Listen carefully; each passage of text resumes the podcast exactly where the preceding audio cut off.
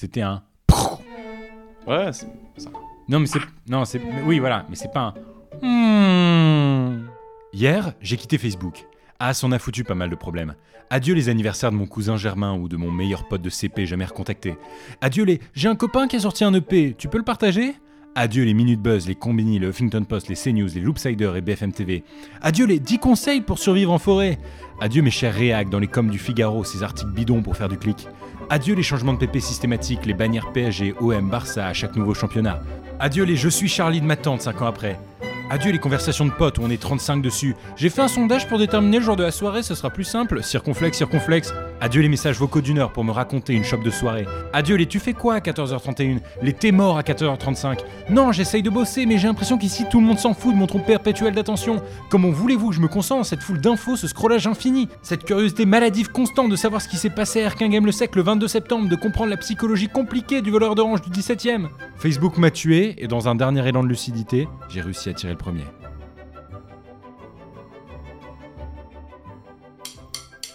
On est au Québec, donc je vais répondre en français. Et maintenant, à Paris Si j'avais un amour absolu du prolétariat, bah, je vais à Palavas. Hein. Vous êtes sérieux là? Et j'ai voulu, Mouloud, te faire une surprise. C'est une anaphore. Des youtubeurs viennent au secours du ministre de l'Éducation. Gaspard G, 19 ans. et Grégoire. La censure, le politiquement correct, la bien-pensance. Coupera un plein de trucs là. Yo, what's up everybody? Welcome. C'était pitoyable. Bonjour et bienvenue dans Hello. Comment ça va mon Greg? Très très très bien, très bien. Bah, euh, a- depuis la dernière fois, ça fait longtemps là, non? Il y avait- combien de temps? Un milliard de manières de démarrer ce podcast et vraiment, on, on en avait plein, hein, puisque on se manque euh, à force de ne pas pouvoir se parler. Moi, j'ai dit, j'ai dit à Greg, j'ai un milliard de vannes pour démarrer le podcast. Et juste avant le générique, j'ai fait, viens, on le démarre en anglais, ça peut être marrant. C'était pitoyable. Désolé, désolé, Greg, d'avoir. Ça n'a pas duré longtemps, mais, euh, mais bon. Bon, bah, la blague a duré euh, le, le temps de l'accent. J'avais un chat qui me regardait tout- toute la durée du jingle, c'était extraordinaire. La dernière fois, c'était un fan qui te prenait en photo, c'est ça? Oui, bah, un oui. chat. oui, ah oui. Alors pourquoi, pourquoi la dernière fois? Pourquoi Et tu, tu sais quoi? Assumons la chose et disons que cet épisode est l'épisode 3 de la saison 2. tu sais, les Oui, mecs. En effet, il... existe un épisode 2 inédit que personne n'a jamais entendu et qui est pourtant le meilleur. Sauf nous. Il y, a des, Clairement le meilleur. il y a des vannes un peu limites dessus, on va pas vous, on va pas vous le cacher. Euh, ce n'est pourtant pas la raison pour laquelle il n'a pas été diffusé, puisque je n'ai même pas eu le temps de faire le mixage. La vraie Ah. raison, mon Greg, je vais te l'expliquer. Explique-nous. J'ai enregistré un épisode de Chemise Basket avec Léa Moukanas un matin. Il était 8h dans le 17e au bureau d'AIDA, qui est une association qui s'occupe des enfants qui ont le cancer. Donc allez voir ça. C'est la première fois qu'on dit quelque chose de positif dans ce podcast. le mec hyper premier degré dès le début. Euh, bref, et sous la pression, sous la fatigue, j'en sais rien, j'ai euh, enregistré par-dessus mon mix à moi d'Absurde SR. En fait, en vérité, il existe bien une émission qui est potentiellement diffusable, mais seulement le micro de Greg. Véritablement, c'est ça. Bon, tout, tout ce qui importe, quoi. Oh là là, Oh là attention, là. redescendez-moi de- d'un cran, euh, Grégoire Meyer. Ah oui, tiens, je voulais souhaiter un bon anniversaire à Théo Arbo. Puisque j'ai oublié, Il, est- il est jamais trop tard. hein. puisque j'ai oublié, je sais pas si vous vous souvenez de notre épisode HS numéro 1 de la saison Cinéman Club. 1 du Cinéman Club. Théo Arbo, euh, le troisième homme euh, de ce podcast, absurde, acerbe et... Qu'est-ce qui avait été convenu? C'était absurde, acerbe et approximatif. Non, Ah, Bah, approximatif, je pense que c'est- un bon mot, mais je pense que lui, il voulait. euh, C'est pas atypique, mais c'est. euh, c'est un mot en A en tout cas. donc. Oui, bon, en tout cas, faites vos pronos chez vous. Au sommaire de cette émission? Ah bah non. Euh, non, Si. mais bah, et- et il y a d'abord. D'abord, Ah, J'aimerais bien choses. faire le sommaire avant, au pire. Ok, on- Allons-y. Ok, allons-y allez, pour on le est- sommaire. Allons, allons, ouais, on n'est pas... C'est quoi? Au sommaire de cette émission, Grégoire Maillard. Alors cette semaine, on parle de carré bleu ou pas carré bleu, l'initiative de Raphaël Glucksmann. Un 100, euh, Raphaël Glucksmann. Ensuite, un petit pronostic sur 2022, un peu plus complet. On, a, on commence à avoir des coureurs, on fait un point dans cette émission. Ensuite, la TikTok House qui s'exporte en France. On vous raconte ce phénomène des 15, 16, 17 ans qui s'achètent une maison dans Paris pour faire des TikTok. On aura un répondeur d'un de nos auditeurs, Émile, qui nous raconte une histoire, une anecdote, son blablacar complotiste, c'est passionnant. On termine avec un jeu, Greg. Sommes-nous bourgeois? Êtes-vous bourgeois? Un test proposé par Ouvrez les guillemets et Mediapart. On y répondra au cours de cette émission. Je sais pas, je trouve ça marrant. euh, de vous proposer ça aujourd'hui. Mais avant de commencer cette émission, je pense qu'on peut rappeler deux choses, Gaspard. Bon, La les deux première. choses. Bah, la première, c'est qu'on est numéro 2 en Tunisie. Oui En effet, on est numéro 2 à- en Tunisie. C'est- oh, C'est dingue. Et ben, on salue tous nos auditeurs euh, tunisiens qui, qui nous écoutent euh, outre-Méditerranée. Moins blanc que le Floodcast, apparemment. Et comment on en est arrivé là bah, Bien sûr, c'est euh, parce qu'on vous a invité, et on le refait, du coup on le réitère, cette, euh, cette, cette- cette invitation, à nous mettre une, une, bonne- une bonne note en tout cas sur Apple Podcast. Ça nous fera toujours plaisir. Évidemment, euh, n'hésitez pas, un petit commentaire sympa, une reco TripAdvisor, et puis votre euh, restaurant préféré dans lequel vous aimez nous écouter. Et vraiment, avant de démarrer l'émission, un peu hors protocolaire, comment ça va, mon Greg Moi, ça va très bien, très bien. euh, Bon, il y a un peu une vague de froid qui, euh, Ouais, ça- qui ça subit commence. le Québec en ce moment. Je sais pas, j'ai dû faire plein de tests et tout. C'est euh, compliqué les maths, hein, plus que ça en a l'air. Ouais, c'est ce que Théo me disait, ça, ça fuse. Charbonne. Ça charbonne Et toi? Bah écoute, ça charbonne euh, beaucoup, euh, sauf sur les cours. Vraiment, c'est un enfer. Moi, je termine une dernière session à HEC Montréal. une dernière session, j'ai l'impression de dire que cette, euh, cette- même cette phrase est devenue euh, une blague. Et aussi, merci de nous réécouter, parce que moi, il y, a un truc, il y a un truc qui me bute, c'est. Ah oui je pense que Ah oui, tu l'as vu sur Twitter. Il y a des, y a gens qui repartagent nos, nos anciens épisodes, mais tu sais, même les épisodes avant le coronavirus. Et tu sais, dans, dans ces épisodes-là, on dit ouais, le coronavirus, bon, ça n'existe pas. Bon, pas- On disait pas que ça n'existait pas, mais on le minimisait de et, et les gens qui l'écoutent encore Et avec encore, vous n'avez pas vu an après. Vous n'avez pas vu la- vous n'avez pas vu le absurde et acerbe de 2004 On parle, on réfute le réchauffement climatique. Un pronostic très peu fiable sur 2022 au cours de cet épisode. Carré bleu ou pas carré bleu, c'est le nom d'une chronique que tu nous proposes aujourd'hui, mon Greg. Les carrés bleus. Si vous avez été sur Instagram la semaine dernière, vous n'avez pas pu le rater. Carré bleu, c'est le titre d'une jolie chanson de This is de la peste, mais c'est aussi l'opération de communication qu'a choisi Raphaël Glucksmann, député européen, pour alerter sur la situation des Ouïghours en Chine. Similaire au carré noir lors du mouvement BLM au printemps dernier, l'idée était de voir une vague bleu ciel arriver sur le feed de tout le monde. Petite parenthèse, car on n'en a jamais parlé dans ce podcast, la situation des Ouïghours en Chine est inhumaine et on vous invite à vous renseigner dessus. Mais en gros, que fait la Chine euh, sur son propre territoire elle, met en place des camps d'internement pour les Ouïghours, elle fait de la détention massive, des gens disparaissent, il y a du travail forcé, des stérilisations forcées, euh, la Chine détruit le patrimoine culturel ouïghour et plein d'autres choses. En tout cas, il y a quelque chose qui m'a interpellé euh, et que j'ai pas forcément vu dans, bah, à l'époque du, mouvement, BLM avec, plein, avec tous les carrés noirs. Il y a une liste de 80 entreprises qui, euh, bah, qui utilisent le travail forcé des Ouïghours et qui sont dénoncées tout le temps. Et il y a plein de gens qui postaient en même temps que le, le carré bleu si vous consommez ces entreprises-là, vous pouvez pas vous plaindre. Euh, ça change d'abord avec vos actions euh, avant de vouloir euh, contredire la Chine ou je sais pas quoi. Et ouais, dans ces 80 entreprises, bah, techniquement, tu là, il y a le. Moi, j'ai un iPhone et bon, iPhone, c'est Apple. Apple utilise ce travail forcé des Ouïghours.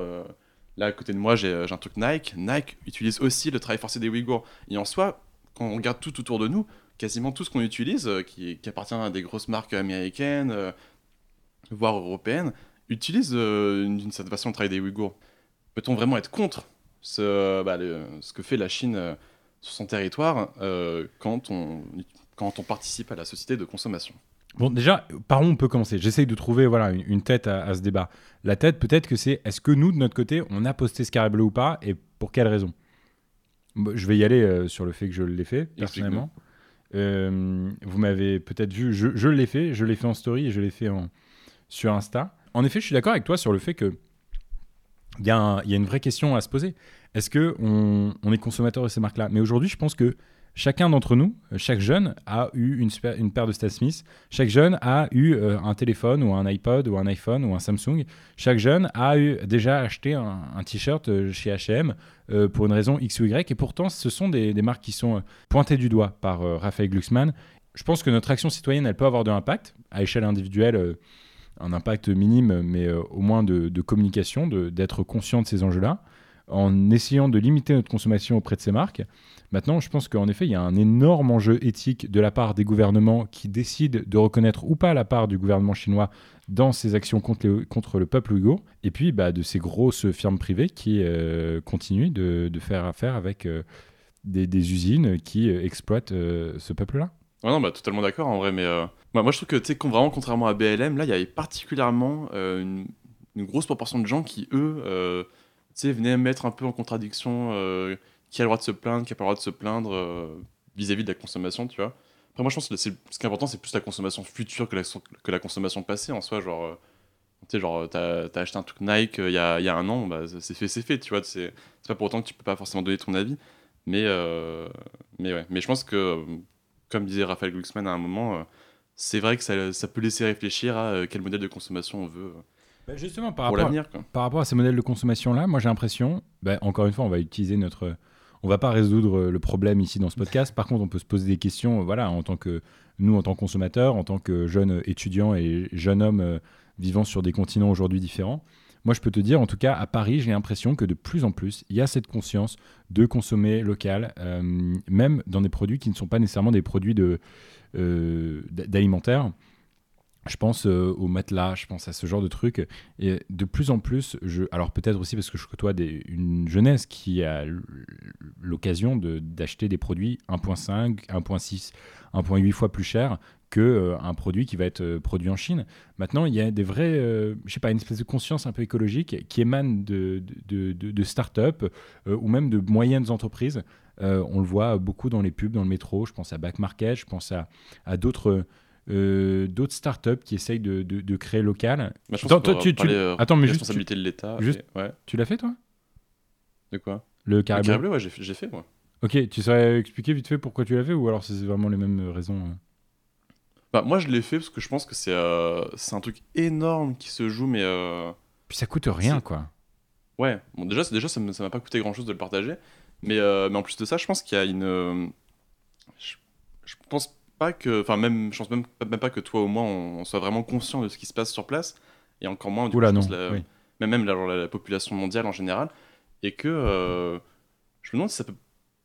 Bon, ça tu, tu mets pas forcément, mais euh, je sais pas à quel point ça se dit, mais euh, genre je me demande si ça n'a pas les mêmes proportions que la Shoah limite, tu vois, dans, le, dans Mhm. tout ce qui est en train de se dérouler et sur la, la, manière massive dont tout se passe. Ce qu'on peut dire, c'est qu'en tout cas, ça a des formes génocidaires euh, sur beaucoup d'aspects, et c'est d'ailleurs ce que Mm. rappelait, et je vais en parler juste après, Elise Goldfarb en, en plateau euh, sur C8. Bon, c'est peut-être pas une référence euh, ce que j'ai, mais euh, par contre, ce qu'elle ce qu'elle démontrait est, est intéressant. Mais et en fait, ça, c'est pas forcément en tant que citoyen qu'on peut le faire, mais c'est aux échelles étatiques, c'est à l'Europe de le faire, c'est aux États-Unis de le faire, c'est même à la, à la- à la Russie, c'est si elle avait un, un quelconque intérêt pour, pour ça. Mais ouais, non, je sais pas. Et du coup, bah, je pense faut, que ça démarre quelque part, et je pense vu que ça démarrera pas par. vu que ça démarrera pas du côté des États, bah, c'est peut-être plus aux citoyens de faire, de faire quelque chose. Quoi. En effet. Et puis euh, maintenant, il y a euh, évidemment cette question euh, très légitime. Est-ce que est-ce qu'on appelle ça un engagement de simplement poster un carré bleu sur Instagram? Moi, je pense pas. En effet, je pense que ça n'a rien de d'engageant. C'est extrêmement gratuit comme action. Euh, maintenant, quels sont les recours que nous avons nous euh, en tant que, que citoyens, à part euh, arrêter de consommer ces marques-là? Très peu, à part de pointer du doigt, voilà, signer des pétitions, pointer du doigt bah, typiquement Emmanuel Macron, président de la République française, de ne pas parler ou alors de continuer de serrer la main du dirigeant chinois devant une flopée de journalistes et de ne pas punir la Chine.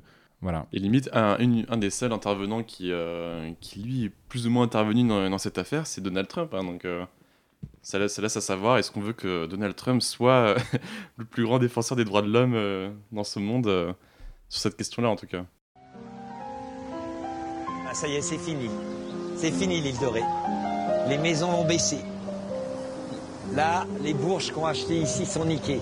Il y a des skis, c'est niqué.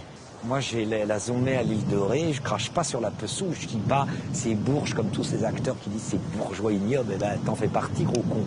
Ouais, c'est surtout que, je sais pas si tu as suivi, mais il y a eu un bruit d'explosion euh, sur l'île de France. Ah, t'as pas Non. suivi ce truc? En gros, C'est c'est récent Bah, je, te ra- C'est, je te- euh, je te ce raconte, je te raconte vite fait. En gros, j'étais en train de bosser et tout. Et là, j'entends une Ouais. énor- un énorme bruit d'explosion. J'habite euh, dans le 11e arrondissement, entre Charlie Hebdo et le Bataclan. Euh, Ouais. Il y a quelques jours, c'était chaud bouillant. Du coup, on s'est vraiment dit, euh, avec euh, ma copine qui était là, bon, bah, peut-être que, je sais pas, peut-être qu'il se passe un truc, qu'est-ce qui se passe, machin. Et en fait, je vois tous mes voisins sortir de la fenêtre et sur Twitter, des gens qui s'affolent. Et là, je reçois un texto de Julien qui me dit Est-ce que tu l'as entendu? Moi, j'ai entendu depuis le 16e arrondissement. Je fais Putain, il y, a un- il y a eu un boom jusqu'au 16e arrondissement. Et après, après, on se rend compte que toute l'île de France l'a entendu. Et en fait, c'est un avion supersonique euh, qui a Ouais. traversé le mur du son. Et c'était super impressionnant euh, comme bruit. Et euh, Ouais, le mec a un foutu un bordel dans toute l'île de France. C'était incroyable. Moi, j'ai déjà, vu, enfin, j'ai déjà entendu des avions comme ça, mais euh, ça m'avait pas apeuré. Ah, ah non, mais 2015. non, non. Après, c'était c'était un. Ouais, c'est- ça- Non, mais c'est. Non, c'est. mais Oui, voilà, mais c'est pas un. Hmm. Ouais, non, je sais, ça. Ce podcast, c'est un podcast d'ASMR. Ah, aussi, je voulais te raconter un truc, Greg. C'est. euh, J'étais euh, sur euh, un Zoom de Sciences Po avec, Ouais. bah, du coup, Vic. Et, et en gros, si tu veux, il y avait une nana. Bah, je t'ai envoyé le truc, mais une vieille anglaise et tout qui corrigeait des CV. Et j'ai Ouais, grave ouais. pensé à nous parce que tu sais, c'est un truc qu'on bah, aime bien faire d'habitude, dégommer les CV des gens sur LinkedIn. et là, t'as un pauvre, un pauvre mec, euh, je sais pas, de Bulgarie ou un truc comme ça, d'Europe de l'Est, qui arrive avec son PDF. Il a mis du- de la couleur verte partout, des vieux emojis denses, etc. Et la meuf, elle arrivait, elle fait So I'm gonna be a bit harsh, but. et vraiment, ça annonçait la couleur. Et euh, putain, j'ai vu des CV euh, passer sur ce truc-là. Et après, euh, on s'est partagé des CV avec Vic. C'était chaud patate. Ouais. Parce que j'avais vu. Attends, juste une petite note pour nos Ouais. auditeurs. Euh, au niveau du CV, au moins vous en faites, au mieux c'est. hein, vraiment, genre sur la forme. Restez simple. simple. Pas trop d'images, pas trop de, de barres. Voire même pas, pas de barres, en fait. Non. Et d'ailleurs, moi c'est comme Et ça. pas que je- d'images, en fait. moi, moi, c'est comme ça que je bosse ma candidature de master. C'est-à-dire que si vous êtes vraiment un original, euh, mettez-le à l'intérieur du fond, pas de la forme. Mm. vraiment. C'est-à-dire si vous avez un parcours original, euh, ça, ça va se voir euh, sur la forme, sur le fond plutôt que la forme. Pas, Puis, ouais. pas de couleur Privilégier le, le texte, plutôt. à fond. Après, il y a tous les mecs en subdeco qui vont faire. Oh là là, qu'est-ce que vous êtes chiant. On vous aura prévenu. un petit pronostic pour 2022. Moi, aujourd'hui, je voulais euh, faire un point dans ce podcast euh, bah, qui suit, on peut dire, euh, à bras le corps, hein, cette, euh, cette actualité politique euh, française. Qui la vie. Bah, une, fois tous les deux, le une fois tous les deux semaines, hein, on vous fait un nouveau prono. Euh, la semaine dernière, euh, enfin, oui, c'est ça, là, à peu près la semaine dernière, il y a eu euh, Xavier Bertrand qui a fait un énorme push dans les médias. Euh, ce- Mm. Cet ancien ministre de l'Éducation, je ne sais pas si tu te souvenais euh, de Xavier Bertrand, euh, qui est, De nom, de nom. voilà, un homme politique euh, de droite euh, qui euh, a fait des choses bien pour le nord de la France. hein. non, mais il faut, il faut, il faut par- Objectivement, il avait des choses bien. il faut parfois le, il faut parfois le dire. On voulait juste faire un petit point sur, voilà, sur l'échiquier politique. Qui ira, qui n'ira pas? Grégoire, peut-être euh, déjà, est-ce que tu as un préféré dans cette course euh, politique qui, qui s'en vient? Un préféré, pas vraiment. Bah, après, j'ai pas forcément. euh, j'ai pas une vision très claire déjà de qui y va, qui n'y va pas. Bon, Euh, et si on faisait sur Et si, et si- Vas-y. et si- et si j'essayais de t'éclairer un petit peu euh, voilà, sur moi en fonction de, de, de- de ce que je verrais sur le truc Donne-moi ta lumière. du eh bien, eh bien, je vais te donner la lumière, puisque la France est d'ailleurs le pays des lumières, comme l'a dit Macron euh, lors Ah. d'une conférence de la French Tech sur la 5G. La France, pays des lumières, ne sera pas pays des Amish, c'est ce qu'a dit notre président au sujet euh, de la 5G, euh, là où quelques semaines avant, un politicien dont nous tairons le nom puisque je l'ai oublié, disait que la 5G servirait à regarder du porno dans les ascenseurs. Voilà. Le De- maire de Bordeaux. Et grande révolte du coup du côté des Amish. euh. Ah ouais? Il y a une communauté Non. Amish en France? Non, je- j'en sais rien. Au centre, moi, je vous verrais évidemment euh, un Emmanuel Macron, et je pourrais même Non. dire qu'aux extrêmes, je verrais un Jean-Luc Mélenchon et à l'extrême droite, une Marine Le Pen. Est-ce que je vous ai choqué un petit peu. Est-ce que je vous ai choqué Est-ce que là j'ai des auditeurs qui, qui sautent Là, je vous préviens, j'ai balancé des pavés dans la mare. hein. C'est le temps de cette chronique.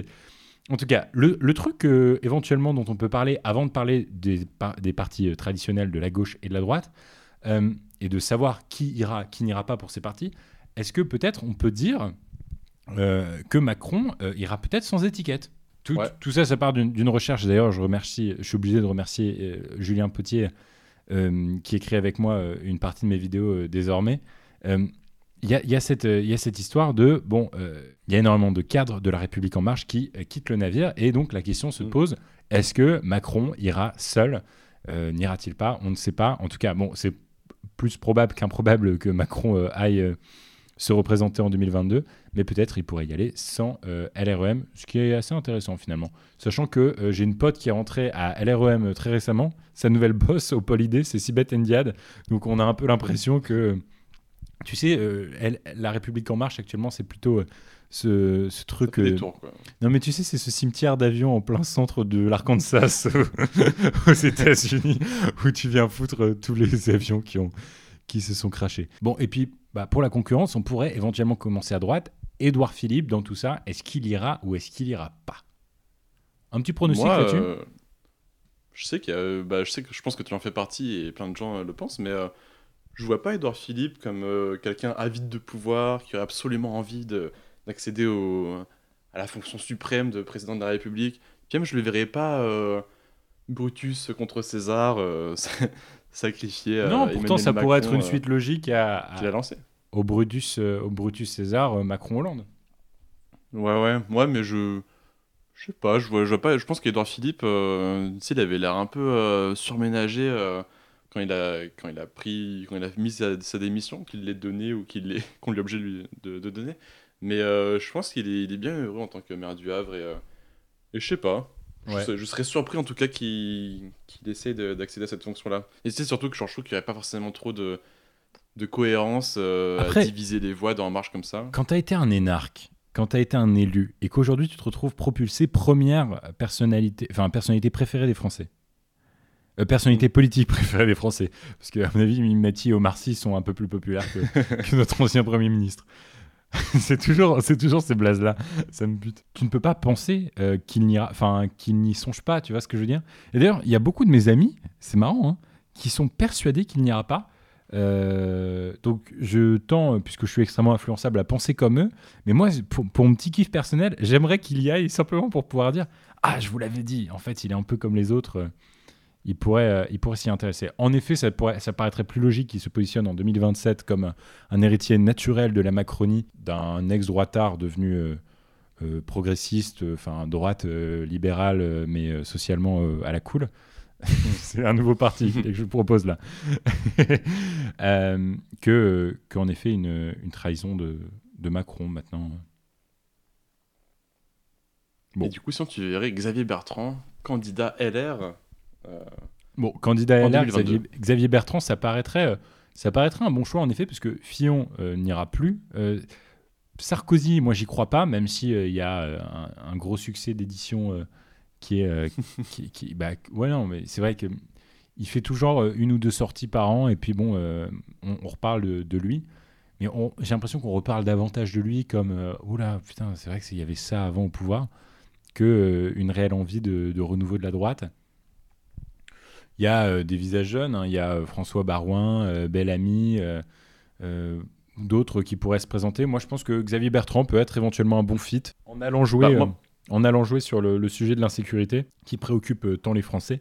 Parce que à prendre euh, un, un droite trop Macron, eh bien, euh, il y aurait peut-être euh, davantage de cannibalisme, alors que Bon, en tout cas, nous, dans notre intérêt, puisque vous l'aurez compris, ce, ce podcast n'est pas un podcast pro-FN, euh, ce serait plus intéressant qu'un Xavier Bertrand aille sur le terrain pour représenter à la droite, aller jouer sur le sujet d'insécurité, aller grappiller des voix au, Rassemblement national, euh, qu'un un mec de droite un peu plan-plan euh, qui, euh, finalement, euh, serait un peu l'ombre de Macron dans cette campagne, euh, je pense. Bah, moi, je sais tout simplement pas s'il y a une place en fait pour euh, LR euh, dans cette campagne. Étant donné que, euh, bah, juste que pour moi, tous les sujets de l'insécurité et tout ce qu'aime Marine Le Pen, euh, en tout cas le FN qui a, qui a un peu le monopole sur ces questions-là, puis aussi euh, Macron qui a quand même une tendance euh, un peu plus à droite qu'à gauche en général et qui du coup vient quand même récupérer tout un grand, tout un électorat, euh, l'électorat des gens un peu plus vieux, l'électorat de Oui. tout cela quoi, les gens un peu plus bourgeois de base. D'autant que les bourgeois euh, dont les parents sont de droite aujourd'hui, d'école de commerce, etc., aujourd'hui se sentent profondément macronistes. hein. Euh, rares sont, enfin des Antonin Ferrat, il en existe plus beaucoup sur le marché, quoi. Des, des vrais, euh, des vrais euh, anciens de l'UMP, euh, de la jeunesse UMP, euh, ça, ça n'existe plus, plus beaucoup. Bon, sinon à gauche, on a euh, éventuellement euh, Hidalgo, Royal, Cambadélis, euh, Taubira aussi. T'étais un peu Taubira, toi. hein. Moi, j'aime bien Taubira, mais j'aime bien en tant que. C'est une femme de lettres, tu vois. C'est quelqu'un qui est toujours. euh, qui est agréable à écouter, qui a toujours ses, ses grands envolées lyriques. euh, dans le 7-9 de France Inter, avec euh, Olia Salamé et Nicolas Demorand qui la sauce. euh. exact. Et en général, tous les gens qui appellent en direct, euh, qui la sauce aussi. Bah, D'ailleurs, bah, Taubira, ça me fait un peu penser à cette politique euh, bah, un peu presque américaine, un peu symbole, euh, cette femme noire euh, qui a défendu le mariage homosexuel à l'Assemblée, très euh. Je, écoute, je, la trouve, euh, je la trouve intéressante aussi, euh, au, moins d'un point de vue com. Maintenant, je pense Hidalgo, euh, et c'est ce que, voilà, c'est le, point sur lequel on s'était penché avec, encore une fois, Julien lors de cette revue de presse, c'était que en tant que femme écolo euh, de gauche, euh, elle pouvait éventuellement, un peu progressiste, euh, qui arrive à rassembler des jeunes, peut-être qu'elle pouvait occuper une place, d'autant que elle-même dans la presse dit ne pas exclure du tout une candidature en 2022. Elle est éventuellement clivante au niveau des Parisiens, mais à chaque fois elle est réélue, donc pourquoi pas? Il y a un, Yannick Jadot aussi. Ouais, bah je pense façon, genre, après pour ce qui est à gauche de, de En Marche, euh, la vraie question c'est euh, le nombre de candidats qu'il y a et du coup à, quel point les voix sont divisées ou pas. Je pense que c'est la, majeure, euh, la majeure question qui, se pose pour, cette partie du spectre-là. Parce qu'en effet, c'est une candidature écolo, puis une candidature, disons, euh, de gauche rassemblée, puis une candidature de la France Insoumise.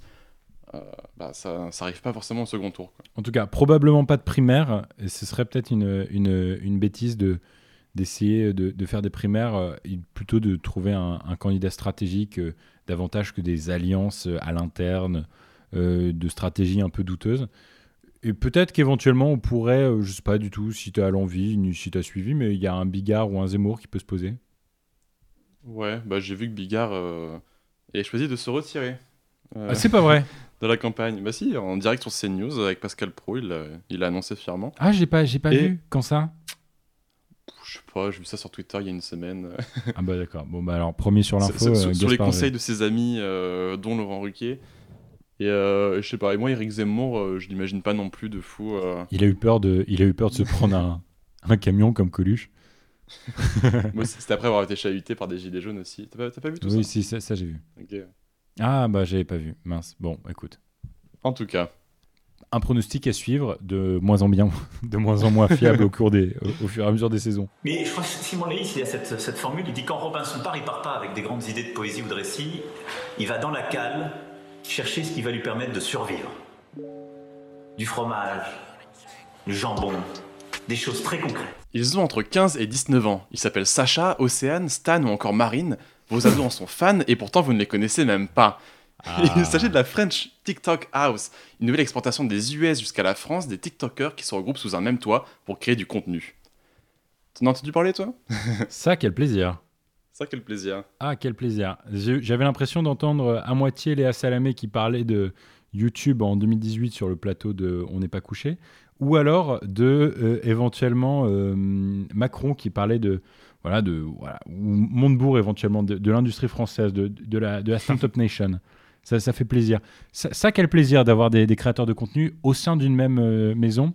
Rappelle-moi les prénoms simplement. Euh, bon là j'en ai, récupéré que quelques-uns, mais euh, il y a. Sacha, Océane, Stan, Marine, Marie-Victoire, aussi en général appelée euh, MV. Stan et, Et, euh, Marie-Victoire, putain, Stan et Marie-Victoire. Bah, tu vois, avant ils faisaient du scoutisme, maintenant ils font des TikTok. avant ils étaient louveteaux, ils allaient camper pour, pour la Saint-François. Et euh, aujourd'hui ils se sont mis à faire des TikTok.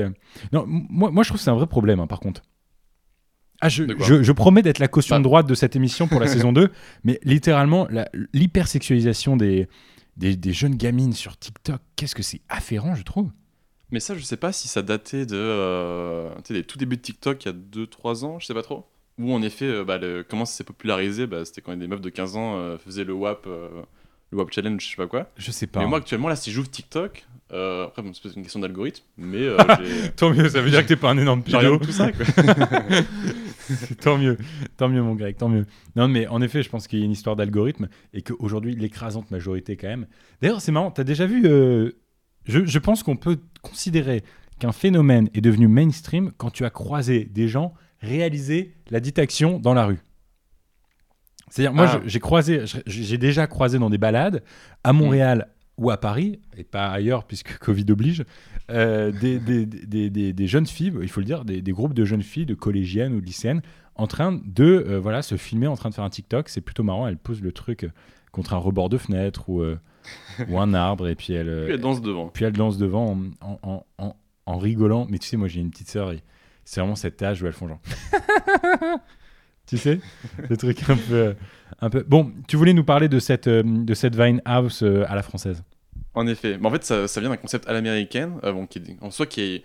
Même si vous écoutez, même si vous regardez pas TikTok, euh, en soi c'est pas très grave parce que c'est un concept qui a déjà été repris en général dans le monde de l'influence, que ce soit sur YouTube, sur Vine à l'époque et aujourd'hui avec TikTok. Euh, en fait, c'est quand plusieurs créateurs qui là ici ont des centaines de milliers de de- d'abonnés, qui font des millions de vues par, par vidéo, euh, se mutualisent, leurs fonds, leurs moyens pour bah, à la fois faire des, des featuring, donc c'est-à-dire partager leur audience pour, pour, pour toucher de plus en plus de monde, et aussi euh, partager leurs profits et leurs revenus pour pouvoir accéder euh, bah, à des plus grands, euh, à plus de moyens pour les tournages, à des plus grands espaces pour tourner les trucs, et aussi bah, pour multiplier la- en- plus ou moins la créativité. euh, Bien sûr. en- Mais, mais c'est- et lâchant c'est- plein de trucs, quoi. Ouais, c'est différentes euh, mafias qui là pour le coup sont ça. extrêmement, euh, enfin mafia, vous, mafia, euh, cartel, enfin vous, vous utilisez le mot que vous voulez, mais euh, peut-être c'est un peu des mots forts, mais enfin c'est ré- c'est réellement ça, c'est partager l'audience, contrôler l'audience, réunir l'audience, une même audience au sein de de ces maisons, de ces euh, cartels. On part, on pense au voilà au- au- à la mafia Webedia, on pense à la mafia Maison Grise, Maison Grise qui n'est peut-être connue que des gens du marketing digital ou de l'influence sur LinkedIn, mais qui est euh, la mafia de Pierre Cross avec euh, Benjamin, je ne sais plus quoi, et Lucas Studio. Bon, ouais, oui, il y a aussi Non, un mais- peu plus connu, il y a la Redbox à Angers. Ouais, la Red. les- exact. J'avais oublié la Redbox euh, après que que votre cas a été épinglé euh, allègrement. C'est vrai qu'on n'entend plus trop parler. J'ai l'impression. Peut-être que c'est parce que je suis un peu absent de de YouTube. Euh, non, mais on pense aussi à la mafia, euh, un peu à la Lena Mafouf, enfin la mafia follow en fait. Sunday Jules euh, euh, et ces Instagrammeurs. voilà, nés après euh, 2000, euh, qui, qui se postent sur Insta et désormais sur TikTok. Tout à fait. Et en, et en fait, ce qui est assez impressionnant, mais du coup, genre, euh, un peu comme à l'image de, euh, bah, de ces jeunes TikTokers américains qui s'achètent, euh, ou en tout cas qui louent des grandes villas en plein Los Angeles.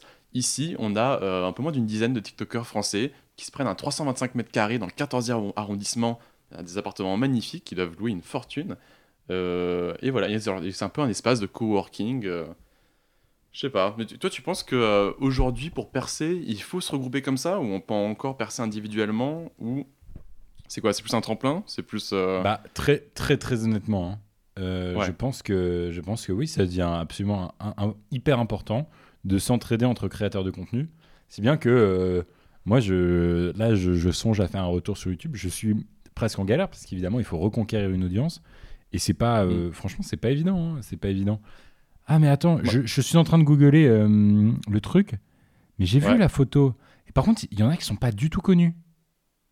Enfin, y, bah, y- y entre, nous dans la, tic- dans la French Tik- TikTok House, j'en connais euh, zéro. Ouais, moi aussi. Je moi connais pas les influenceurs de 15 ans sur TikTok, mais euh, S'ils avaient voulu mettre un peu de diversité, ils auraient, mou- ils auraient foutu. Oh, je suis désolé, mais attends. non, mais par contre, pour moi je trouve que c'est, euh, on dirait que c'est quasiment que des bourgeois, genre. C'est que bah, des. on, c'est- on- on le verra à la fin de l'émission s'ils veulent faire le test avec nous, mais Je suis désolé, mais c'est objectivement, c'est que des blancs. non, mais, mais en fait, genre, j'ai regardé vite fait le- leur contenu et c'est. Allez, vite fait, il y a une Tismé, mais c'est tout, quoi. Et encore. Enfin, elle porte des loups-boutins. Enfin, non, mais tu vois, c'est ridicule. Bon. Non, mais c'est vrai que moi, c'est tout ce que je déteste. hein. je, vais, je vais être un peu incisif, mais on a dit que ce podcast s'appelait Absurde et Acerbe. Je pense à un, un mec. Allez, tu sais quoi? C'est horrible ce que je vais faire. hein. Je vais vraiment taper sur un mec en public. Mais bon, euh, enfin, je vais, euh, je vais dire mon avis. Je suis la caution de droite ou pas? T'as déjà vu? Non. Je suis désolé, le mec a aucun charisme. Il a rien pour percer. Et le mec a juste percé dans l'ombre de. Je trouve ça affreux en fait, parce que ça fait vraiment percer des mecs qui font aujourd'hui des 200, des 300, des 400, des 500 000 vues euh, par vidéo postée, alors que derrière, tu as des petits créateurs qui se pètent euh, les reins euh, à aller. Parle de toi Pas du tout. non, je pense, non, mais pour, de vrai, pa- parlons sérieusement. Je pense à, je pense à des mecs comme, euh, je sais pas moi. euh, Bon, j'ai pas d'exemple. Attends. Euh, Non. Antoine versus Science, là. Antoine versus Science, je pense à Sylvain, je pense à voilà ce genre de mecs qui font énormément de recherches avant de poster une vidéo et qui euh, n'ont pas bénéficié de ce truc-là et, euh, et c'est affreux. C'est comment monter un programme. on, on le faisait et c'est des trucs qui se faisaient déjà à la télé. C'est-à-dire qu'en deux molles pouvait produire la pire merde du style carré VIP qui était euh, toutes les sourasses, excusez-moi du mot, mais euh, de la télé-réalité française, qu'on enfermait dans une maison et le programme a fermé parce que euh, finalement ça fonctionnait pas. Mais pour le coup, il y a eu des dizaines de millions d'euros qui ont été investis dans le truc et, et des équipes phénoménales et des moyens, des ressources absolument dingues. parce qu'on pense que voilà, ça peut être une recette qui marche, sauf que tu fais pas une recette qui marche avec des aubergines pourries, quoi. Ouais, moi, il y a un truc qui me faisait bien rire, c'est en faisant mes recherches, du coup, j'ai un peu stalké leur Instagram euh, et tout ça. Et ils faisaient une grande FAQ dans leur, euh, dans, dans, dans leurs stories. Et en fait, il y a un truc qui est très drôle, c'est qu'ils étaient ultra condescendants, tu vois. Genre, euh, il y a une Oh, meuf qui écrit Marine avec un I, et ils font euh, Désolé, mais déjà Marine c'est avec un Y, donc euh, tu te calmes. Et, et en fait, tous leurs messages, ils étaient ultra condescendants envers leur, envers leur public, alors que les. euh, bah, je sais pas, genre, t'as 15 ans, quoi. Mais t'es pas prêt, de toute façon. Tu n'es pas prêt à cet âge-là pour. non, mais pour avoir connu une bride de vues euh, à un moment euh, sur YouTube, tu n'es pas prêt à cet âge-là pour avoir autant de, de voix, autant de vues, autant de paroles. Il faut que ces gamins-là soient accompagnés par des. Et c'est pour ça que je trouve ça assez. euh, assez bien ce, qui est, ce, qui- ce que fait Ruben Cohen avec l'agence Follow, qui est le propriétaire de l'agence Follow et, et le boss de, de cette agence et fondateur, c'est qu'il accompagne des mecs comme Bilal, comme, enfin, je dis Bilal alors qu'il n'est même pas chez Follow, mais c'est toute cette team-là, c'est Sandy Jules. Paola LCT, euh, Sullivan etc. etc. Des mecs qui, bon, bah voilà, soyons honnêtes, n'ont pas fait euh, vraiment d'études, euh, n'ont pas... euh, en plus de ça, bon, Sonny Jules, c'est un bourgeois, mais sinon le reste viennent de milieux plutôt simples. Donc, qui ont des parents qui n'ont pas nécessairement les codes ou pas nécessairement les outils aussi pour pouvoir accompagner ces gamins-là dans la négociation d'OP incroyable parce qu'aujourd'hui, ces mecs-là, à chaque fois qu'ils portent une veste, c'est 10 000 balles qui se prennent sur, sur, cachet sur Insta. C'est important d'accompagner les gens et je pense que, bon, typiquement, euh, l'agence Follow le fait bien. Je me pose la question de qui est derrière cette structure de la French TikTok House. Ça m'étonnerait que c'est 1, 2, 3, 4, 5, 6, 7, 8, 9 personnes, euh, ces 9 ados aient pris un, un bail en leur nom dans le 14e. Bah, c'est ce qu'ils disent euh, au journal Le Monde. Mais, euh, Quoi, mais après, des- Tu vois, typiquement, bon, le monde, sérieux. C'est- c'est apparemment ils seraient en, en indépendant. Mais après euh, ils ont tous l'air d'avoir beaucoup de moyens financiers de base qui peuvent leur permettre euh, que ce soit rentable ou pas de- d'accéder euh, bah, à ces, à ces 350 mètres carrés en, plein 14e arrondissement. Mais en plus de ça je pense que leur, placement de produit euh, Enco permet de rapporter un, un revenu suffisant Ouais, certainement. Et en tout cas, c'est pas le pré-roll, c'est juste parce que Luke Corns, un TikToker américain, a publié, il fait 8 millions de vues par mois, il gagne 4 dollars 19 en pré-roll Oh. sur TikTok. Ça fait mal aux fesses. ah c'était c'était chiant euh, TikTok Même, même, nous, euh, on, même nous, on gagnerait plus avec Absurde SR, c'est dire. En vrai ouais Euh, bah, non, mais littéralement. On ferait plus de 4 dollars, ça c'est sûr. mais euh, et au passage, du coup, si je peux euh, donner un petit conseil, euh, je sais pas à quel point c'est culturel, mais en tout cas, je vous invite à, suivre quelqu'un. C'est Taylor Lawrence. Euh, c'est une journaliste du New York Times qui est spécialisée dans tout ce qui est culture internet et, du coup dans la culture web et actuellement bah, principalement sur TikTok. Elle fait plein d'articles dessus, mais en fait tout sur tout sur la, subculture, pas une sous-culture, mais un peu une subdivision bah, de la culture internet qui est TikTok. Et c'est grâce à elle que j'ai découvert la, la French TikTok House. Et euh, c'est super marrant, en fait, elle va faire, elle va faire des, un peu des reportages dans, les, dans la Hype House, voir euh, tout- en soi comment, euh, comment la, la jeunesse d'aujourd'hui est influencée euh, bah, via ces, ces nouveaux, euh, nouveaux types de créateurs. C'est super amusant, c'est ultra pertinent. Bon, bah, écoute. Oui, Ah bah Gaspard, Ouais. je crois qu'on a un répondeur. c'est pas vrai. Écoutons-le. Salut Grégoire, salut Gaspard, c'est Émile pour le répondeur. Alors moi j'aimerais vous parler d'un sujet plus que jamais d'actualité. Ça part d'une anecdote toute simple. J'étais dans le sud de la France et je devais remonter vers Paris en, en blablacar et pendant 4 heures de covoiturage, j'étais avec un, un homme très sympathique mais très adepte de la théorie du complot. Alors bien sûr pour lui, le World Trade Center n'a jamais existé.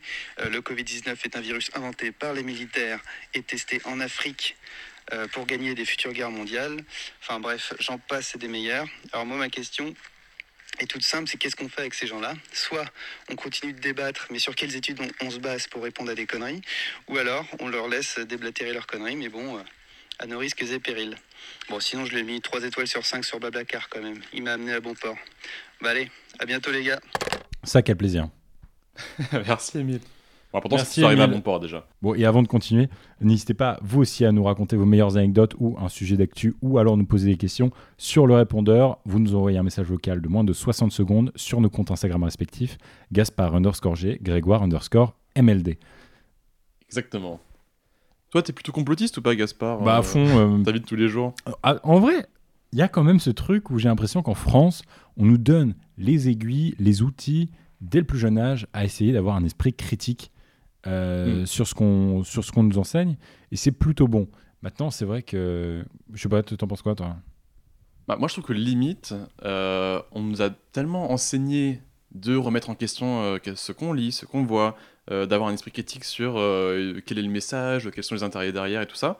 qu'en fait, limite, après être passé par le système d'éducation française, on en revient toujours à questionner tout ce qui se passe, et, et au final, on, on finit par ne plus croire aucune parole publique parce qu'elle aurait forcément des intérêts sous-jacents. Et, Ouais. euh, et limite, je, je me demande à quel point c'est même, ça peut pas être négatif au bout d'un certain moment euh, de, ne, bah, de ne pas vouloir, euh, tu sais, qu'il y ait plusieurs, euh, plusieurs vérités en fonction de, de l'angle qu'on choisit de, de prendre la question. Quoi. Après, pour être honnête, il y a aussi cette histoire où le système d'éducation française nous apprend à crédibiliser certaines sources davantage que d'autres et à prioriser la crédibilité de certaines sources que, voilà, typiquement, on va plus croire à un journaliste du Monde ou à un PhD euh, en sociologie que euh, un blaireau euh, qui écrit euh, sous un, pseudo euh, sur un forum. Bah, nous, ouais, mais en vrai, t'as plein de gens qui vont te, qui vont répondre à ça. Ah, bah, le monde, euh, c'est Xavier Niel euh, qui est propriétaire. euh, Xavier Niel, c'est un milliardaire ami de Macron. euh, impossible de le croire. Alors que le mec euh, le- sur le forum, il n'y a rien pour le décrédibiliser, tu vois, à, moins qu'il y ait preuve du contraire. Et euh, je sais pas, je trouve que particulièrement en France, euh, il y a pas mal ça aux États-Unis aussi. Je trouve qu'on est des pays qui sont très. euh, bah, facilement dans, le- dans- dans la théorie du complot, et ça, ça se vérifie dans le nombre d'anti-vaccins qu'il y a dans le pays et dans, dans plein d'autres choses comme ça. Moi, personnellement, pendant longtemps, j'avais un mépris pour les gens qui étaient complotistes. Et au début, j'essayais de les convaincre en mode, bah, tu sais, en donnant les- toujours les contre-arguments et en faisant vivre la discussion, tout ça. Et en vrai, à bout d'un moment, je me suis dit que c'était une cause perdue. En mode, je t'en bah, toi, tu as toujours pensé ça, moi, j'ai toujours pensé ça. Pas besoin qu'il y ait de débat, parce que de toute façon, euh, personne ne sera d'accord et euh, c'est du temps perdu des deux côtés pour, euh, pour ça. Mais en vrai, il y a une amie qui m'avait dit un truc assez marrant, c'était, enfin, assez intéressant plutôt. C'est qu'en fait, cette personne-là, elle, faisait toujours vivre ce débat-là, elle essayait toujours de faire la contradiction, et pas forcément pour convaincre l'autre personne, mais pour que les gens qui soient autour assistent à la discussion, assistent au débat, et en fait, les convaincre eux indirectement. Bon, voilà, ça dépend si vous avez du temps à perdre ou pas. Après, il y a cette histoire aussi de. euh, un questionnement que je me suis posé récemment euh, sur vouloir absolument voilà, ne, rien prendre pour acquis, me questionner constamment. Et après, je me suis rendu compte que euh, si on avait vécu ah, des années, des années, des dizaines de milliers d'années avant voilà, l'année qu'on vit actuellement, qui, est, qui est 2020, c'est aussi pour pouvoir euh, bénéficier des apprentissages des de nos ancêtres. Euh, et il y a tellement de choses à comprendre euh, dans la vie qu'on pourrait passer une vie entière à essayer de prouver le contraire de la loi de la gravité, typiquement, que ça ne nous suffirait même pas en partant de rien et de zéro et essayer de prouver chaque élément de ça. Et en fait, la science et le progrès se basent uniquement sur l'accumulation de vécus Mm. et de traces euh, qui ont été faites. Donc euh, moi j'ai décidé d'arrêter euh, parce que en effet je faisais partie des mecs qui passaient parfois des heures et des heures sur des pages Wikipédia sur la zone 51 et, et, et le- l'enregistrement studio de- des premiers pas sur la lune. non mais je peux te dire, il y a des pages Wikipédia hyper bien foutues là-dessus. À base de euh, là le drapeau il flotte, comment ça se fait qu'il ait pu bouger, il n'y a pas d'air dans Pas de vent l'espace. sur la Lune. Moi j'étais en mode putain mais bien, bien vu petit renard du 71. Trop fort. Ouais. Et même, je trouve après, même dans la- tu sais, l'argumentation euh, avec un complotiste, de toute façon, c'est toujours un peu vicieux parce que, ouais, soit tu vas être d'accord avec lui, bon là, il n'y a pas de problème, mais soit quand t'es pas d'accord avec lui, c'est soit que tu fais partie du complot, donc de toute façon, il n'y a pas besoin de, pas besoin de te contre-argumenter parce que c'est, tu es un, une des, une- un des fautifs dans l'histoire, ou alors soit toi tu es aveuglé parce que tu n'as pas les bonnes sources, parce que. euh, parce que tu, tu n'as pas été, euh, tu n'as pas eu l'éveil nécessaire euh, à la compréhension du, du problème. Bon, je pense qu'avec les complotistes, euh, bah, à un moment, euh, il faut faire un choix. Et... Ouais, après, je pense qu'il y, a quand même- les- y a quand cette histoire où c'est quand même intéressant, je crois, d'essayer d'avoir un regard un peu macro de ce qui se passe, voilà, de notre Mhm. existence, de no- nos vies, du système dans lequel on est. Parce que si on, s'il n'y avait pas des, des mecs qui avaient, euh, pas nécessairement des complotistes, mais des mecs qui, qui remettent en question, qui essaient de questionner, qui essayent de. bah, Il n'y aurait pas euh, de progrès non plus, parce qu'on ne comprendrait pas, voilà, typiquement, si personne avait remis en cause, je sais pas, des, des- des choses aussi basiques que euh, l'égalité des hommes, euh, et ben il y aurait encore euh, de l'esclavagisme. Enfin, tu vois ce que je veux dire? Mhm. Donc, essayer Non, de prendre ça, un- ça, ça, ça, bien sûr. Je pense qu'il y, y a des débats permanents à avoir. Et puis en vrai, quand tu regardes comment l'information marche en Chine, en Russie, même parfois en Europe et, ou aux États-Unis, c'est vrai qu'il y, a- il y a toujours. euh, il y a toujours. Ça, ça sert à rien de. Non. Ça a toujours de, de l'utilité quand même de, de réfléchir en tout cas. Mais après, je pense qu'il y, a- il y a des acquis euh, qui, quand ils ont été faits, on n'est pas forcément obligé de toujours les remettre en question. euh, des années après, pour, alors que le, le débat a déjà eu lieu et En tout cas, il a déjà été tranché. quoi. co- comment fait-on pour, pour, pour être, pour se forger un avis voilà, à peu près neutre ou se forger son propre avis sans nécessairement euh, boire des bêtises Euh, Ça peut être euh, voilà, déjà sur une échelle très locale. Essayez de vous informer auprès de plusieurs amis et pas de simplement croire, je sais pas moi, l'anarchiste de votre lycée ou alors. euh, au contraire, euh, Jean-François de Gatien de la Girondelle euh, qui va vous dire que la chasse c'est vachement bien. Aussi, aussi sur Internet et particulièrement sur YouTube, essayer de ne pas s'enfermer dans une bulle idéologique qui, elle, ne transmet que les mêmes informations. parce que YouTube est dangereux pour ça. Ouais, En effet. Raptor Toujours essayer de dissident, tous ces, tous ces, ces sectes un peu chelous là. Ouais, tous ces mecs-là, genre, euh, essayer d'avoir un minimum de, de sources euh, diverses, euh, quand bien même elles, ne sont pas forcément d'accord, elles ne sont pas forcément en accord avec vos, vos, vos- vos premières idées, parce que euh, là, il y a un problème avec ces grandes plateformes-là, c'est qu'elles vont vous donner le, le contenu que vous avez envie de voir, et ce que vous avez envie de voir, c'est pas forcément, bah, c'est pas forcément ce qui est le meilleur pour vous. quoi. Et c'est pour ça que finalement, ce que fait Hugo, c'est pas mal, parce que pendant un moment, euh, il y, a, il y a toujours ce, ce- ce questionnement de Hugo, Hugo Décrypte. Euh, Mm. euh, oui, bon, oui, oui. C'est très Hugo. neutre. Hugo. Hu- Hugo, quoi. Hugo, Hugo du. Moi, je l'appelle pas Hugo Décrypte, je l'appelle d'ailleurs Hugo du Clébar. Ah, Ah. Euh, on vous racontera plus tard. on vous racontera une autre fois. une anecdote. digne- de Lima. c'est bah, c'est pas mal finalement qui, qui donne des voilà une information hyper euh, qu'on pourrait trouver lisse, qu'on pourrait trouver euh, mais euh, qui fondamentalement est neutre et qui euh, Mm. force la personne derrière à se forger son propre avis. Est-ce que c'est une bonne chose ou non qui se passe telle ou telle chose je sais pas, une telle loi aux États-Unis qui est passée, ou je trouve ça intéressant. Bah, c'est vrai que nous, on avait toujours eu cette question de est-ce qu'on est plus dans le factuel ou dans Bon, l'éditorialisme clairement, on était beaucoup plus édito avec Flick euh, et BTI. hein. Exactement. Alors que Hugo, lui, euh, malgré des apparences un peu lisses euh, et un peu trop factuelles, bon, au final, ça- en plus, étant suivi par un grand nombre de personnes, c'est peut-être pas plus mal euh, pour la jeunesse d'aujourd'hui. Mais moi, ce que je peux vous conseiller au-delà de ça, c'est essayer de multiplier vos, Ton émission?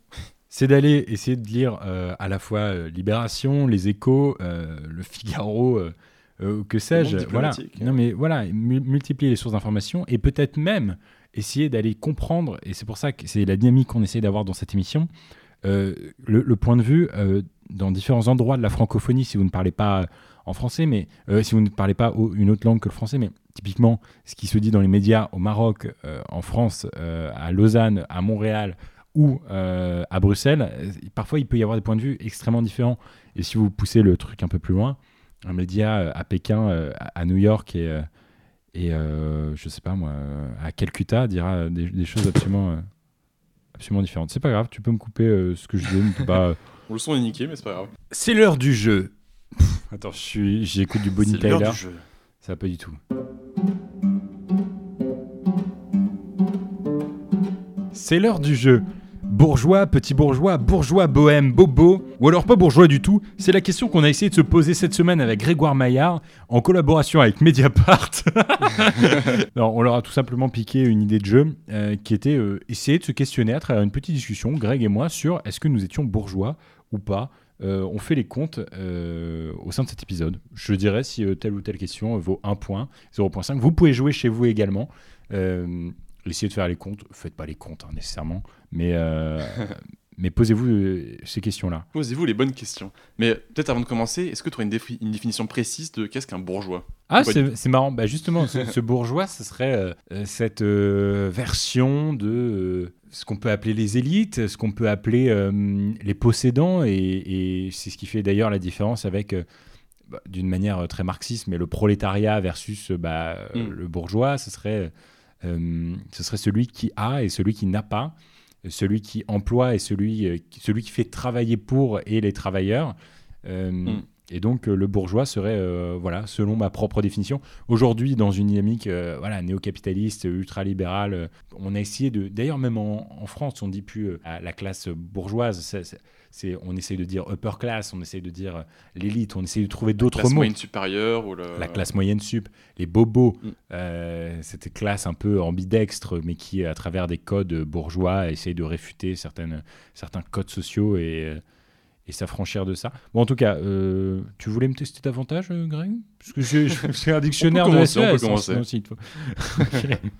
Grégoire, Oui, Gaspard. as-tu déjà participé à un rallye?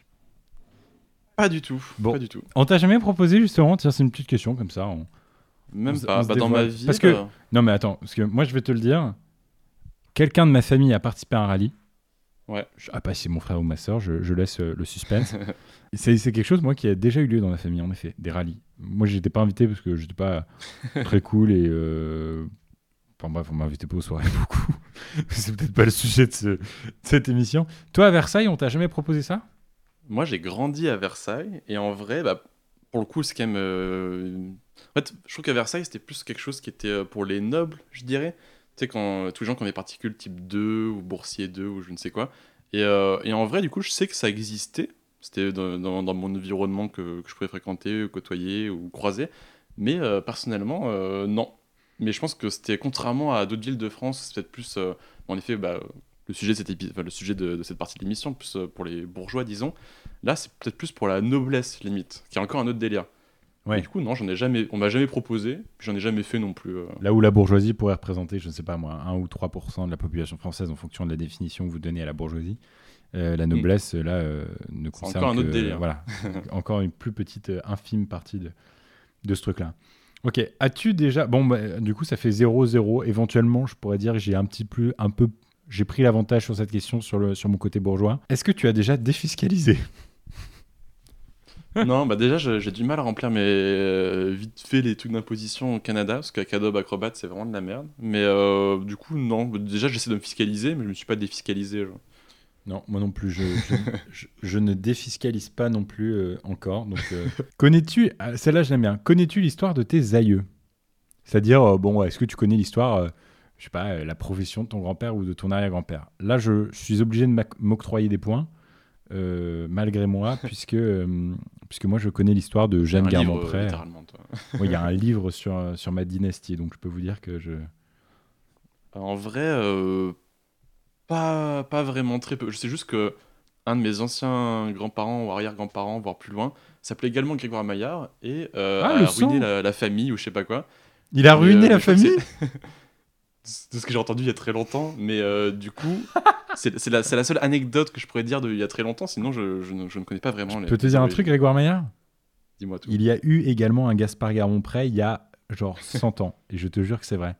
Il sûrement mis- En plus, en plus, je crois que c'est dans le nord de la France pour ma, pour ma part, ou Normandie ou je sais pas quoi. Mais tu euh, mens. Mais attends, mais incroyable. Surtout qu'à l'époque, ils étaient quand même moins en France. ils, sont- ils sont- ils ont, Ils étaient quoi? Ils étaient 5 forcément à se connaître. ils ont eu plus vocation à se croiser. Ah, moi, moi, je pense que c'est euh, plutôt euh, post-révolution, euh, le Gaspard Garmont-Pré dont il est question. Ouais, bon, de toute façon, il y a 200 ans, 300 ans, on approche, euh, on approche la post-révolution. Bon, en tout cas, bon, bah, peut-être se sont-ils croisés, peut-être pas. Si vous êtes historien et que vous avez eu vent de, de cette histoire, n'hésitez pas à nous contacter. On vous dédiera une émission entière. Est-ce que tu as déjà assisté à une cousinade? C'est quoi? Ah, Bah, sûrement pas du coup, mais. euh, Moi, oui. Moi, il y avait une cousine. J'en ai fait peut-être 3, 4, 5 dans ma vie. euh, je sais pas. Expliquons des- aux auditeurs ce qu'est une cousinade. Bah, c'est une euh, réunion de famille euh, où, euh, les f- en général, ça remonte à la troisième génération au-dessus. Donc, on va dire les grands-parents et les frères, les frères des grands-parents. Le... Moi, mon grand-père, ses frères et peut-être même des cousins de mon grand-père ramenaient leurs Ouais. enfants qui eux-mêmes ramenaient leurs petits-enfants. Et ensemble, autour d'un barbecue et, et d'une hot dog party euh, et de matchs de rugby ou de, ou de soccer euh, enflammés, euh, on jouait dans, dans des maisons de famille ou des propriétés qui appartenaient à un grand-oncle, ce genre de truc. Dans un manoir, euh, tout ça. Quoi. Ah, ouais, bah, par contre, c'était des, grands- des grandes baraques, donc je suis obligé de m'octroyer un, un point supplémentaire. Bah, ouais. Moi, je reste à 0 points. Ça pue pour ma gueule, hein, ça fait 2-0 pour Gaspard. Euh, La caution de droite, de toute façon. Est-ce que tu euh, attends bout. Attention, parce que celle-là, peut-être, elle va te faire, elle va, elle va t'embêter. Euh, est-ce, 5 points, ça. est-ce que tu attends un héritage à un moment ou un autre de ta vie? Moi, je te peux dire D'ici les, les Ah. 100 prochaines années, peut-être. absolument pas. C'est-à-dire, non, mais est-ce qu'il y a un héritage euh, important, euh, mettons important, c'est, je sais pas moi, plus de, plus de 400 ou 500 000 euros qui, qui va tomber à un moment. Moi, je peux dire aux auditeurs, là-dessus, je suis clean de chez clean, il n'y a rien qui va tomber. T'es prêt à publier tes déclarations fiscales euh, Je, je publie. av- avant que le New York Times le fasse pour toi? Par un souci de transparence, je, je- je le fais dès, lors de cette émission. Euh, bah, je- non, je crois pas. Euh, Bon, peut-être ne- ne cas. un perroquet ou une maison de famille qui va qui va finir par tomber. Est-ce qu'il existe est-ce qu'il existe des portraits de tes aïeux du XXe siècle en peinture? Ouais. En peinture, non. Je crois qu'il doit y avoir des photos, mais. euh, Alors photo ça compte pas parce que peinture, euh, t'es ouf, toi. le photo est, photo étant le média euh, du XXe siècle on va dire donc euh, donc c'est non. Euh, par contre moi il y a il, il y a en effet une peinture d'un grand-père mais c'est une petite peinture donc on va dire 0.5. Enfin c'est un arrière-grand-père mais toujours ce Eugène un qui me-. Eugène qui me hante. Euh, Alors, et, alors attends, par contre, il y a celle-là, c'est là la subtilité qui me fait rire. Existe-t-il des photos de tes aïeux au 19e siècle 19e siècle. Voilà. Les- fin des années 1800. Exactement. Et celle-là, elle me fait marrer. Euh, Hmm, bah non, du tout. Je. Pas que je sache, en tout cas. Ouais, moi non plus, j'ai pas réussi à trouver celle-là, donc euh, bon, ça, ça reste un, un 2.5 euh, à 0. alors, celle-là, euh, c'est prends-tu l'avion plus de trois fois par an? Et bah, cette année, non. Non, mais en vrai, pas- sur une, Mais en général, euh, ça, pour le coup, euh, mais à coup de pas, je. Ouais. ouais, mon empreinte je- carbone également est dégueulasse. J'ai une empreinte carbone aérienne pas fou. Ok, bon, mettons que ça fasse un 3.5-1, avantage GASP. Y a-t-il des propriétés de vacances euh, voilà, le- au niveau de tes grands-parents ou de tes parents ou de tes oncles et tantes? Dont tu peux jouir l'été Hmm, Non, pas vraiment. Bah, Ah, pas vraiment. Là, je prends le point, moi, de mon côté, donc je t'encourage à essayer d'être honnête. Si jamais honnêteté on peut, il y on a. peut mettre un 0.5, mais c'est pas. D'accord. Je considère pas ça. On on n'a pas la même définition de propriété de vacances. Non, mais euh. propriété de vacances, je te parle pas d'un manoir, je te parle même d'un appart à la boule, c'est une propriété de vacances. hein. Ouais, bah. Je crois que mes grands-parents, vite fait. Une relation, des, des relations familiales compliquées qu'on élaborera dav- pas davantage dans cette émission. Bon allez, on va résumer par un 4-1, ce sera un peu plus simple. As-tu déjà participé à une manif pour tous? Euh, non, bah, dans- du coup, à Versailles, euh, je peux te dire que la- une bonne partie de la ville euh, y allait en grand cortège avec euh, leurs 8 enfants à l'époque, mais je n'y suis jamais allé. Oui, moi non plus. Je, voilà, je tiens à rassurer euh, mes amis. Euh, Vous ne trouverez pas de tweet de nous euh, sur Twitter comme euh, Gérald Darmanin. Tout de suite compromettant, scandant un maman, une papa, un papa sinon rien. As-tu un polo Lacoste Euh, monsieur, moi j'ai un. Ah non, c'est pas un truc Lacoste. Non, c'est Ralph Lauren. Je sais pas si c'est pire. Ouais, je, je vois de Lacoste, euh, je, je pense que c'est moins pire, mais bon. Bon, en tout cas, on a compris. Je pense qu'il y aura probablement un léger avantage euh, pour moi, mais je vais terminer quand même avec euh, cette énumération. As-tu déjà fait du golf? Non, C'est un, non, jamais. c'est un oui pour du mini-golf. Oui pour ma mais part. Je pense c'est. euh, Ouais, mini golf, c'est c'est prolo hein, pour le plus coup. beauf que. Ouais. Équitation non plus. Euh, J'ai déjà monté sur un cheval une fois ou deux, mais. Euh... J'appellerais Alors toi, t'es un, toi, tu un génie, toi. toi, tu viens me sortir. un je me fais d'équitation. Bon, je vais peut-être monter une fois ou deux euh, à Deauville euh, sur un malentendu avec mon cousin. Alors moi non plus. Moi, moi non pour le coup. Jamais, euh, jamais monté sur un cheval. Du tennis. Non plus. Bon, Gasp, tu prends ça dans ta gueule. Euh, du polo. Alors là, non. Encore moins. Et de la voile. Euh, j'ai déjà fait du catamaran quand j'avais, euh, quand j'étais vraiment jeune, mais bon. Euh, je je suis pas dans les assauts de voile en école de commerce. Voilà, c'est ça. Bon, tu n'as pas fait euh, l'optimiste à, à, à 8 ans sur, sur la plage de la Baule. En tout cas, J'ai fait la, la comptez, de comptez vos points euh, de votre côté et dites-nous, dites, euh, voilà, dites-le nous ou pas euh, par message Insta. En vrai, ça me ferait rire. Sur, si certains de- des auditeurs là sont pris d'une petite folie, envoyez-nous sans contexte. Vous nous mettez juste vos points euh, sur Instagram, ça nous ferait euh, marrer. Gaspard underscore G ou Grégoire underscore MLD pour savoir si, Si vous avez oui, plus de 10 points, bah bravo à vous. si vous avez plus de 10 points, on a un Tipeee qui vient de On a un s'ouvrir. Patreon. on a un Tipeee qui vient de s'ouvrir pour les gens qui ont plus de 10 points. Merci d'avoir suivi cette émission. Merci Greg, c'était cool. Un grand retour en grande pompe. Euh, on espère que vous avez apprécié cette émission. Pour l'épisode 3 de la Oui. saison 2. En tout cas, d'ici là, on vous souhaite une bonne semaine, une bonne journée, une bonne soirée. Oui, même un, un bon deux semaines. On se, re- se donne rendez-vous dans deux semaines très exactement un lundi sur deux sur Spotify, iTunes, Breaker euh, et beaucoup d'autres, Deezer euh, et j'en passe. N'hésitez pas à partager en story si jamais vous avez euh, kiffé cet épisode. Ça fait toujours du bien de, de se faire connaître un petit peu. Vous êtes de plus en plus nombreux à écouter l'émission et ça nous fait bien plaisir. On vous dit à dans deux semaines. Salut.